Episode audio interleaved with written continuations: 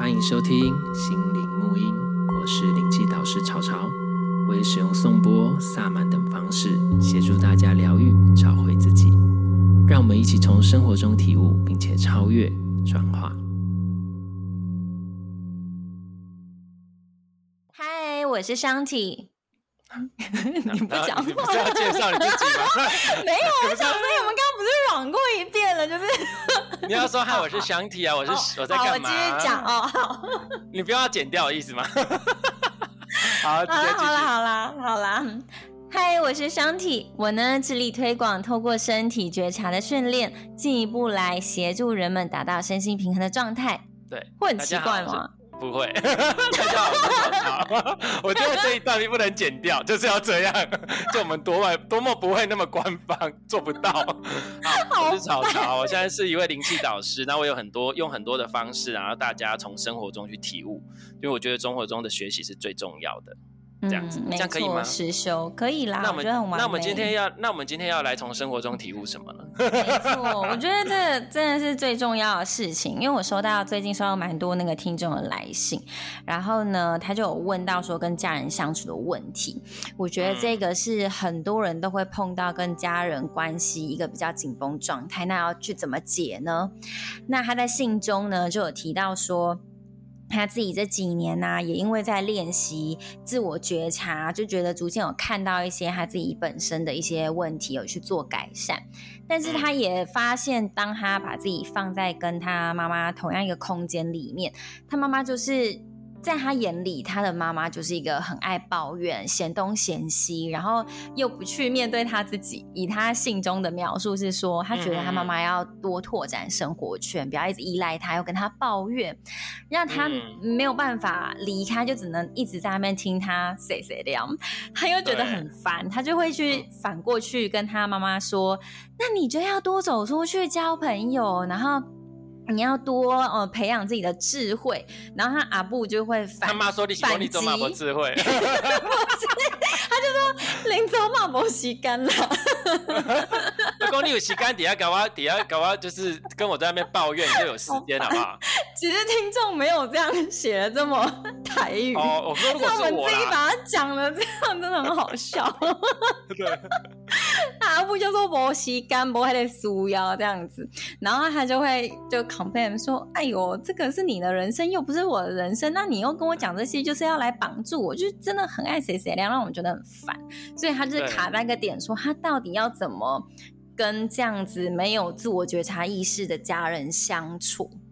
对，对其实我们身边应该有很多没有自我觉察意识的人。” 包括我们自己，我跟我们自己，我们的家人，我们还有我们自己也是，只是说我们可能觉察比别人多一点点，但是不代表我们完全的全然觉觉察到自己。因为当你完全觉察到自己，你就已经成佛了，你就开悟了。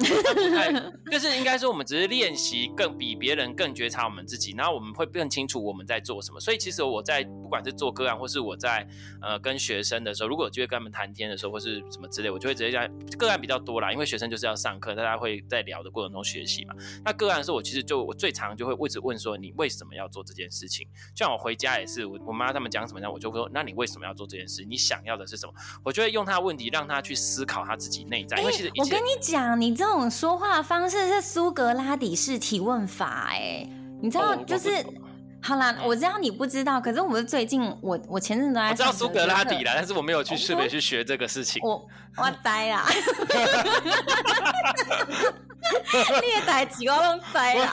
我你苏苏格拉塞啦，苏格拉，我是苏格拉底。等一下，你不要玷污我的节目，我节目是是天使的那种，这边也我这边也会放啊，好不好？我就是要把你拖下来，坐在地上。哎、欸，人家听众都喜欢看。哎哎、等一下，等一下，你，你是仙女在在溪边洗澡我。我知道，我是莲花，我是就是插在长在淤泥淤泥上。你是玫瑰花插在牛粪上。好了，快快讲。我觉得他们的听众会想说傻眼。我跟你讲，我觉得我觉得每次跟你聊天就会觉得变得很不一样。反正就是我觉得还蛮喜欢的啦，就是蛮顺流的，就是又很 local，你知道吗？就跟我其他我跟我其他集数的风格完全不一样，就对，没有办法，这我跟 local 人，他可以激发出我内在 local 的一面，这个才有 bonus，不然你就是你的听众就没有办法听到，就是你这一面，你知道吗？没错，就是激发我多元的面相。对，你看我多用心良苦。好了，继续讲。你刚刚讲苏格拉底怎么回事？对哦，对，所以我觉得，虽然你没有学就是哲学思考这件事情，可是你完全运用了他那个苏格拉底式的提问的方式，就是说他不是透过直接跟你说你这样做就是不对啦，你应该要怎么怎么做，就是一直去下指导棋或教导别人这件事让别人学会，而是要问用提问的方式说，哎，那你觉得怎么样？你觉得什么样的方式对你是最好的？那你你的想法呢？我觉得这样才可以真的激发人说，哎，对哈，阿瓦尔西安娜行为哈。对，因为他才会真的去想啊。因为你知道为什么要这样问？因为其实我也不是特别去学什么，就是自自然而然就是你会。因为比如说好了，我对我这件事情，我要学会这件事情，我的理解方式跟我所要经历的事情，可能跟你经历的事情不一样，就是我们的人生体验是不一样的。所以面对同样的一件事情，我们可能会用不同的解读方式，或是我们用不同的方式去理解它。那你用问的方式，他就可以在他的资料库跟他自己的经验过去当中去，哎，去找到符合这件事情的，他就会更有体悟。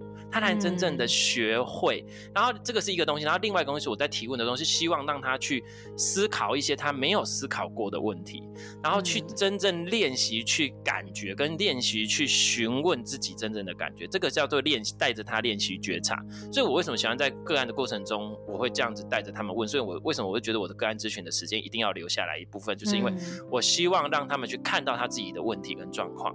对，所以就是这个是、嗯、这个是一个过程。所以像比如说你说刚刚，比如说哦，我们都在练习觉察自己，那这个当然最厉最后后来我们要练习跟自己对话，练习自己提问，对自己提问，自己引导自己，自己这样子。但所以我觉得其实引导自己也这只是非常非常重要。所以我就曾经讲说。你像比如说我之后如果开导师班，我就觉得最重要的东西就是你要当导师。我们先不要说你要当谁的导师，你要先当你自己的导师。所以那你要如何学习引导你自己，在没有其他人可以问的状况下，或是你也本来就不应该问其他人。我跟你讲，就是自己学会找答案，就是不要再去向外一直问答案，因为就是你会一直过度依赖。对啊，对，其他人只能给你。意见，但是那个绝对不能主导你，对。然后像刚刚他，比如说像比如说我们一定会遇到生活中家人或者什么之类，因为他们不一定有这样的学习。我们确实不用讲家人，其实你的周围的朋友、同事其实都是这样。但是家人就像刚刚小体说，是最难，因为你不可能说朋友、同事，我今天下班就算了，或者我今天换了一个工作，我辞职拎走卖不爱走啊就算了，他就是会一直在跟你有关联。但是其实这个关联是你决定的，因为谁说家人就不能一？就一定要一直黏在一起？谁说家人就一定得要怎样？其实也没有一定。其实每一个人都是独立的个体，啊嗯、就像是父母会，其实很多父母会常把小孩当做自己的所有物。你的小孩不是你的小孩，之前就是很流行这一部片嘛，就是有有带这种意念在现在里面，对，就是菊菊 你的小孩不是你的小孩，对，没错。就是、啊、不然他之后会变成冬青，对，就变很多很多很多。它，啊、简单就是说。他可能会那，但是这个个案不是这样的。我们刚刚提到这个这个听众，他的他的不是比较不是这种这种这种问题。但是说，其实大家没有去尊重说彼此都是独立的，就这个跟我们其实东方跟西方有点有时候有点不太一样概念。很多东方就会说啊、呃，你就是要听我的，因为我害怕你会受伤，所以你就照我说的做什么什么。可是这样也无意间限制了小孩子的思想跟小孩子的眼界。然后，但是西方就会通常我比较常看到，但不代表所有西方的教育都是这样，但是比较常见就是会问说，哎，那你？你喜欢这个吗？哦，比如说小时候他不会把小孩子当成是小孩子，因为小孩子也是人。可是，在我们东方国家，就是囡娜啦、囡仔人听不啦、囡娜郎什么之类，就会觉得小孩子这样子，就是你不可以有想法，你想法都是错的，你就是要我来教你什么是对的。对，就是好像小孩子是啦，权威是就好像小孩子还没有长大，你就不是人，你就是没有意见表达，你就是你想的都是错的，你就是跟动物没有两样。可是这个是东方很很奇怪，大家说我，干我那行，我有这样子吗？你们就是这样想，所以我们要去尊重小孩的想法，而去跟他沟通。比如说像一般他们会讲说，我好像讲太快，慢一点。我今天 被讲过好多次讲太快，就是比如说他们就会讲说，哦，你你真的要这个东西吗？你你真的想要这个东西吗？或是你真的觉得这个东西你要吗？那你为什么想要这啊？那我们如果比如说他说，哎，我就是要，就是要，我就是要这样子，那可能我们在。东方的部分就是我才不要给你，那可能就骂就打什么之类，有没有？那、可是可能西方就会跟我讲说，可是妈妈今天身上没有带这么多钱，那我们之后，或是说等你生日我再买给你，这样好不好？或者是说哦，那还是说我们什么什么之后我们在这样好吧？就跟他商量，而不是一味的否定他，嗯、然后跟他让他说我有尊重你的意见，但是我也希望你尊重我。嗯，就是让他们学会彼此是对等这件事情。我觉得是有一个对话的空间在，而不是说你点点，你没有无听不听，就是就是你就对。那而且还有一个点就是，是对，而且还有一个我们会，我就发现一些东西，像比如说我们在就是。我们的传统社会，你们比较会想说哦，爸爸妈妈什么之类，这样这样这样，就是你即使怎样都是还是这样尊称。可是，在西方的社会，如果你已经长大，通常他们直接叫名字，对不对？名字啊，对啊，就是直接叫名字。比如说啊，你虽然像比如说，你就绝对不会直接叫你妈的名字啊。嗯嗯，对对啊，上面上面啊，对他们就说啊啊啊，喜安诺，我我跟你是平辈嘛，就是可是，在西方国家没有这种概念，所以关系上比较对等。那关系上对等，其实你就看到说他们其实就是麻吉麻吉。就是会比较容易彼此沟通，嗯、因为关系是对等的。好，那这个已经有点扯远了。那我们再回到刚刚就是祥体说的那一个。那如果是你的话，你觉得可以怎么样做？我应该有很多的方式的、啊。嗯，其实我先回答他。因为你比较温和。对，我比较呛，所以你先讲你的方式。其实，其实我对啊，对啊，我觉得其实人啊，这个重点相处上面就是有一个界限在。就是就像你刚刚讲的，你的人的同事，同事你只是可以比较界限比较清楚，就是因为毕竟你们生活没有那么相关联紧密嘛。再来可能是你的好友、你的朋友、好友、恋人、伴侣，最后是回归到你自己，就父母亲、手足这种是你完全没有办法切断关系的。那我觉得可以怎么做？我觉得你做不到完全。也不是要叫大家断绝关系，我会想要提一个概念，就是人际关系上面的断舍离。但你对面对家人的时候，你是可以给自己一个地理上空间的呃离开，啊、就是说在那个冲突的当下，你是可以先让自己先离开那个现场。那在那离开的时候，嗯、你们各自都可以冷静。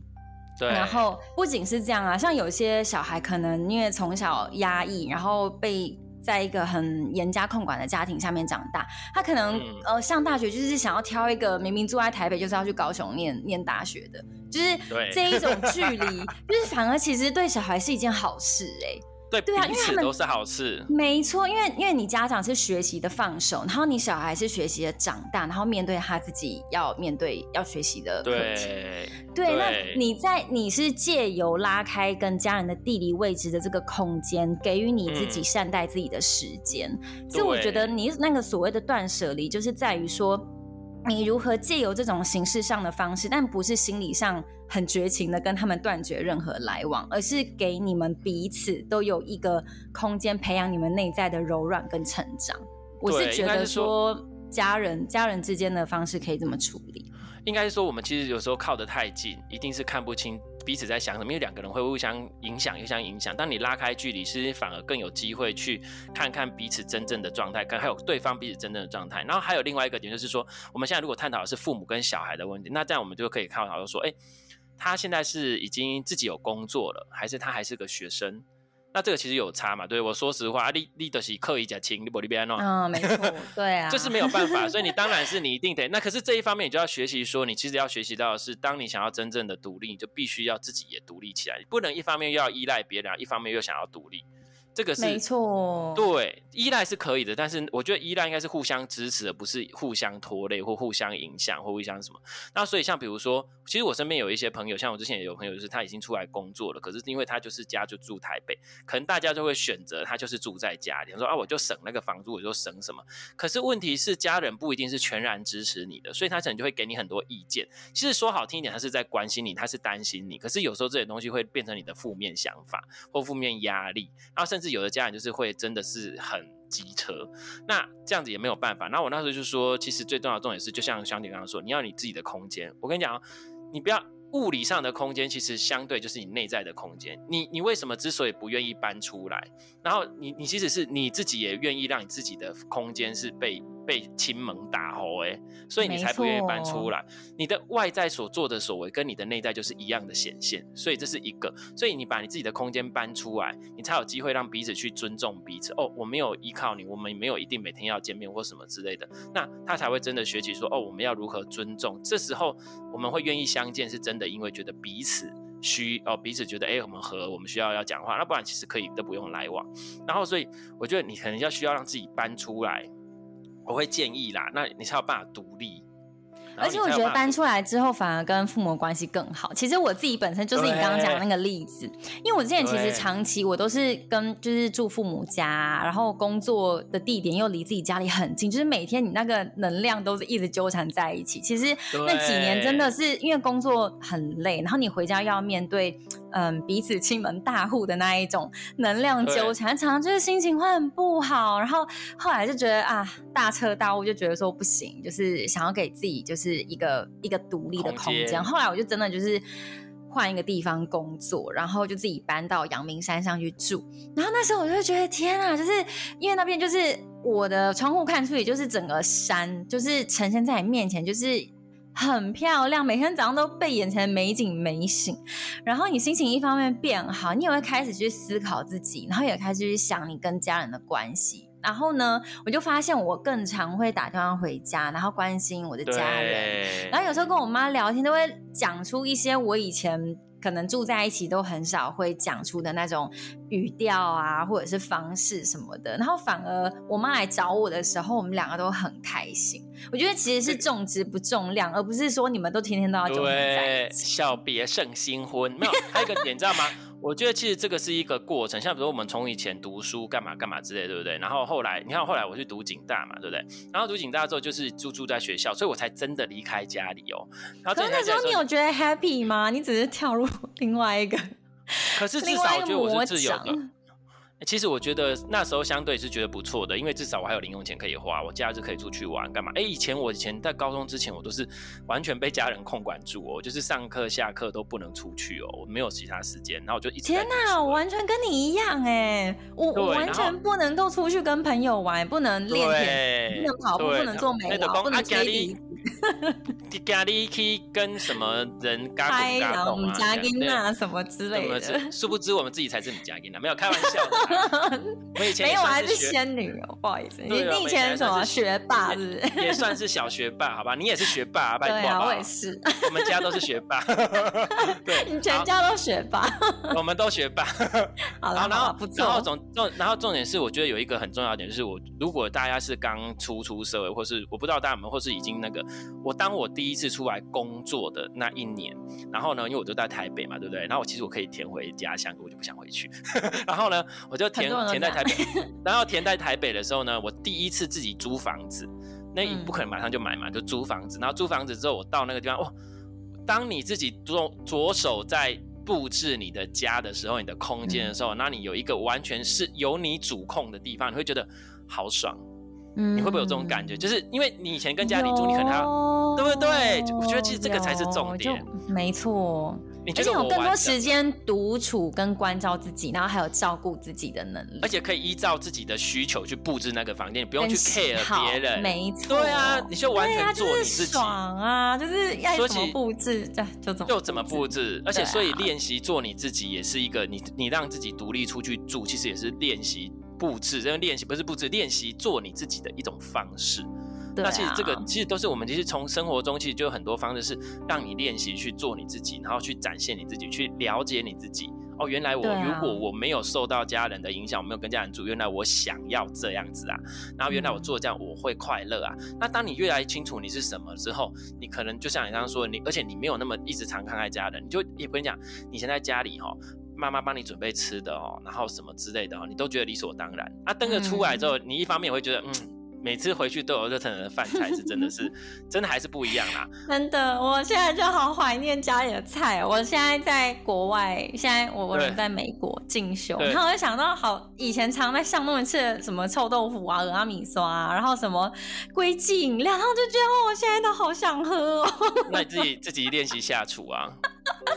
有，你知道我不是这礼拜我都在煮牛肉面吃哎、欸，每天吃牛肉面好爽哦。对啊，好了，反正这我们这是题外话，就是其实空间上的距离是真的有帮助你们彼此。如果没有办法马上离开或搬离的话，因为我觉得家人的部分啊，当然不可能马上。但是我觉得像双宇刚刚讲的，你给一个空间上的距离是比较好的。那当然我会比较建议的空间上的距离，如果你的年纪已经够大或干嘛，你其实可以不用住在家里面，让 父母有他自己的空间，啊、你有自己的空间，那常回去，这是一个。嗯、那但是呢，有人即使，可是我觉得如果你做得到让自己离开住在家里这件事情，其实你某种程度上你的内心已经相对比较独立了。对不对？比较独立了，因为你已经比较独立，所以基本上被影响的程度本身就会降低。因为你会做出这件事情，就表示你已经够独立。但是无可厚非的，就比如说我们在讲另外一个部分，就是说他说他妈就会这样 complain 很多事情啊，然后什么，可是自己又不改变啊，对不对？然后又什么什么什么之类。可是其实我说实话，那是因为为什么你会觉得很烦很累？是因为你太认真了。像之前就有一个朋友，我一个朋友就跟我讲说啊，那个谁谁他真的很烦，一直跟我 complain，然后他什么什么什么什么什么，这样说我一直想要帮他，我就一直跟他讲说，你可以怎样做，可不可以做，他就他一样啊，他就说啊，你就可以去外面多见见不同的人呐，你可以去干嘛，去吃去干嘛去干嘛，他就说他就一直可是可是可是可是就是不做，然后我就然后他就觉得好烦，我想要赶快帮他把这事情解决掉，不然他就一直烦我都不能工作，对，因为他说那个是他的他的一个。呃、欸，算是他的老板，但他跟老板关系还不错，跟老板。所以他不能够不去听他老板的抱怨，因为他们就在同一个地方上班，他就上班的时候一直跟他抱怨。那他那他能够左耳进右耳出吗？也好像也不行哎、欸。对，因为他是他老板哎、欸。我跟你讲，这个就是我们说的点，来，这个就是我们再讲一下，通常男生跟女生呢。哎，不要说男生女生，这有一点性别。我说有的人跟有的，虽然是我们比较，有的人他其实他在当他在抱怨或者他在讲这件事情，他只是没有想要你帮他解决问题。对，没错。他那个叫什么？等一下，那个在花精有一只就是这样。啊，那个 一直要听你，对对对，石男，石男，对，而且他是无分别的跟所有人讲，可是不一定哦。他妈妈不一定石男，他妈妈可能是菊菊加石男。为什么？呃，应该是菊菊，因为菊菊他针对特定人，他不一定对所有人的爱。对啊，对，尤其好，我们这个是讲到花精啦，之后可以再讲。虽然我昨天有 录了别集跟 Dennis 讲的，那没关系，我们之后那 嗯，然后然后，所以像比如说像这种情况，就是因为你太认真了，因为你过度于把他的人生扛在你自己身上。嗯，他其实我跟你讲，我都跟他讲说啊，可是我妈说怎样，我爸说怎样呢？啊，但是我家人，他们说怎样，我怎么可以不怎样什么之类的？他说那所以呢，我就会讲说，就算是你的家人，也是别人。他有他的人生，你有你的人生。就算是比如说啊，我的小孩怎样，我好担心他怎么这。我跟你讲，如果这种很担心，就是小孩的父母，到最后就会养出啃老族。我就我就会常这样讲讲一句话，就是说你刚好挂得起一只细郎啊。我说你有办法养他一辈子吗？不可能嘛。如果依照正常的状况来讲，你一定会比他先走嘛。我说以以父母来讲，通常年纪比较大嘛。虽然说棺材是得西郎不得老郎啊，大家听得懂吗？我觉得讲台语比较有 feel。棺材是装棺材是装死人，不是装老人呐、啊。可是总不能你不你难道你就说啊？对，我不可能，不会啦，我会养到他老，然后他死。那你现在是希望白发人收黑发人吗？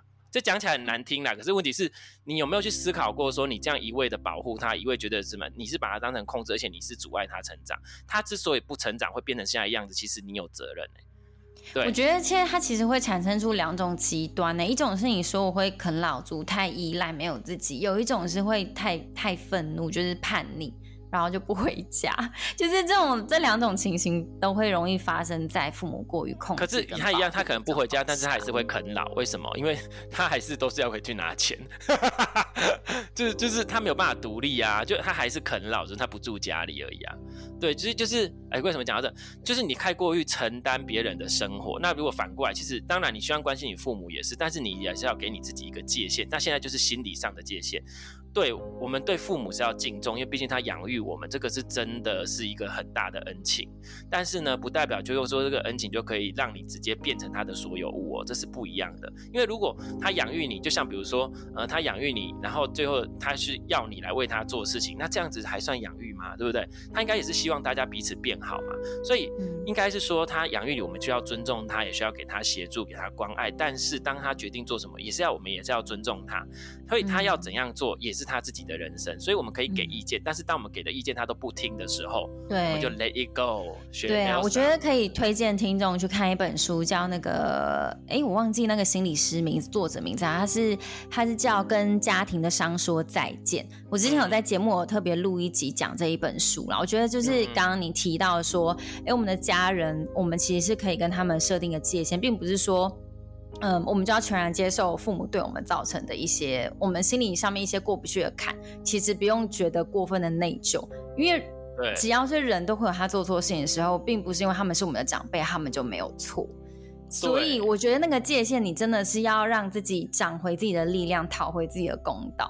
但是你不用就是很很激进的手段，是去跟家里闹翻或是什么，而是你去承认说，对啊，就是。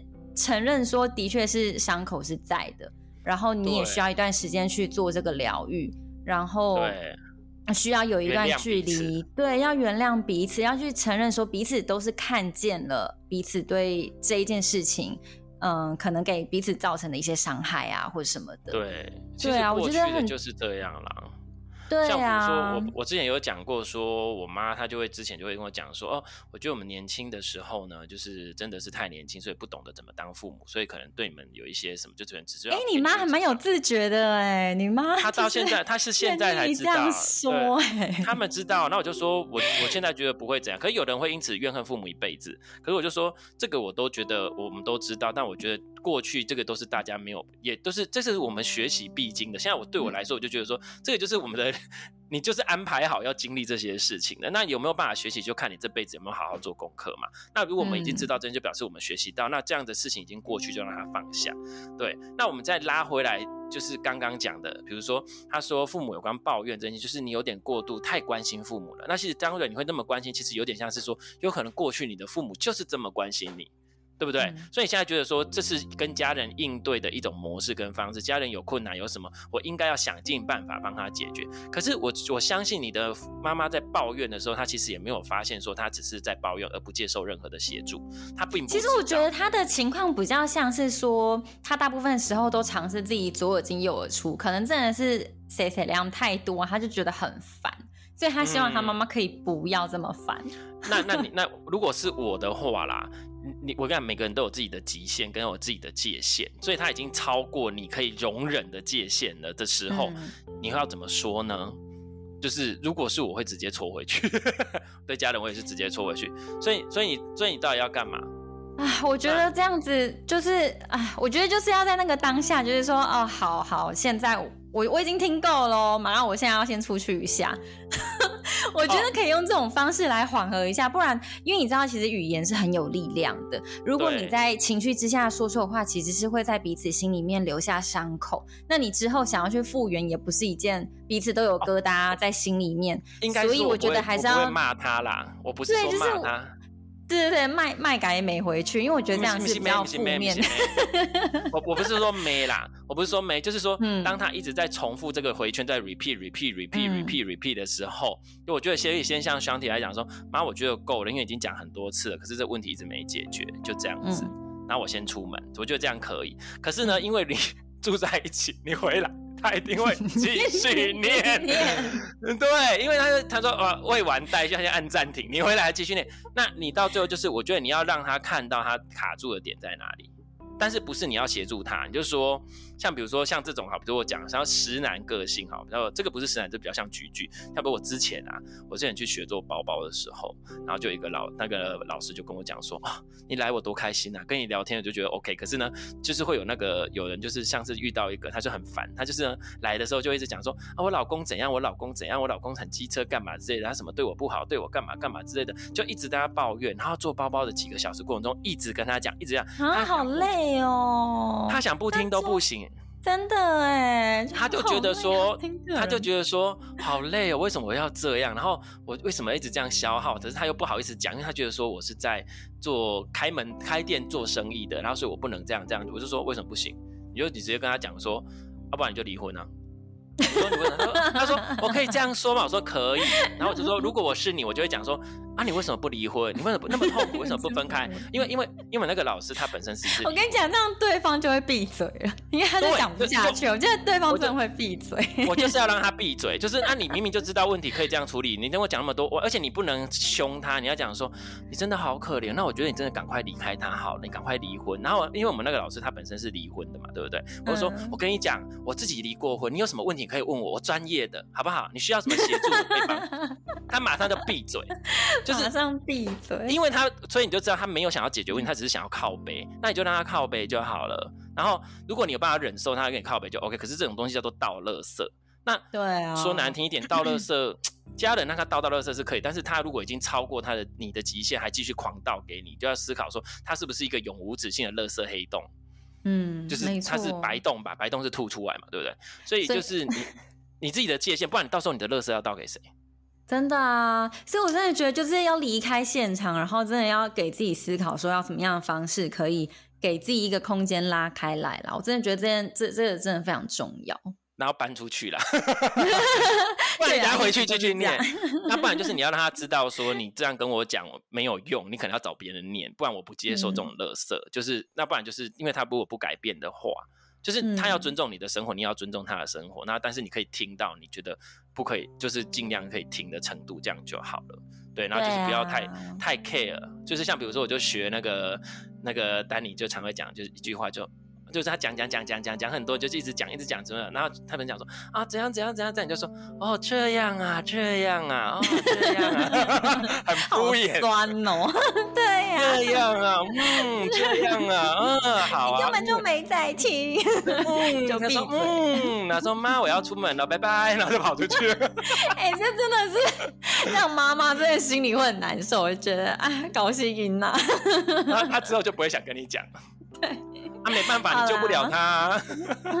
对了啦，好啦，其实重点就是呢，先拉开你心里的距离，你知道你的位置在哪里，哪些是你可以承受的，哪些是你已经没办法承受的。然后第二个是分清楚这件事情是你的课题还是他的课题。如果是他的人生课题，我们愿意给给建议。像比如说我们自己是。是做身心灵部分的，就算我今天做疗愈师，他个案来找我，我也是给出我的意见，但是我不会去要求他，你一定要做到，你要做不做那是你家的事，你要不要改那也是你家的事，反正我有把我的事情做完了，因为这样事情就是把你的责任交回你身上，可是当你会觉得被消耗，就是因为你觉得。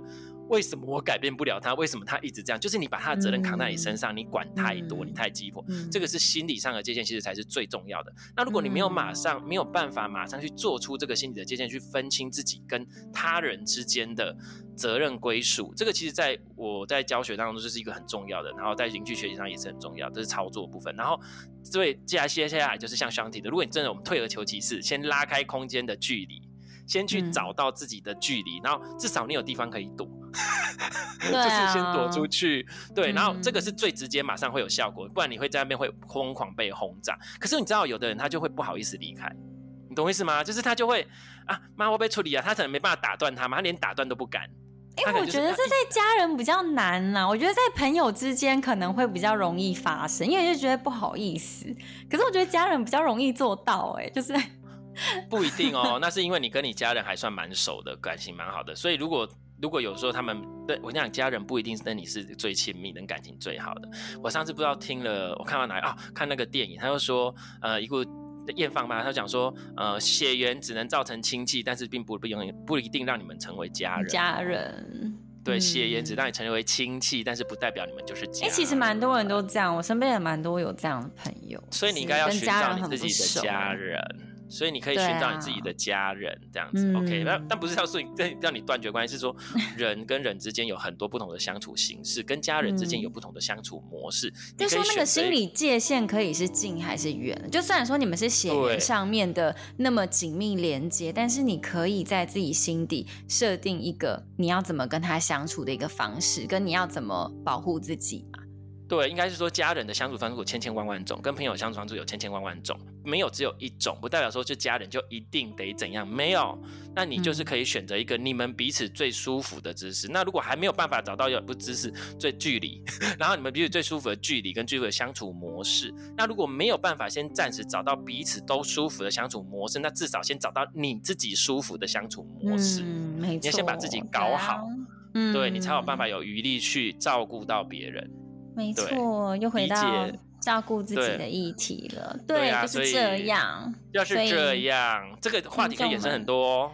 我们对啊，我们之后有机会可以分比较小细项来讲，这样子。好，对，那我们今天就先讲到这边。对，谢谢大家。好哦，下次再会，拜拜。拜拜。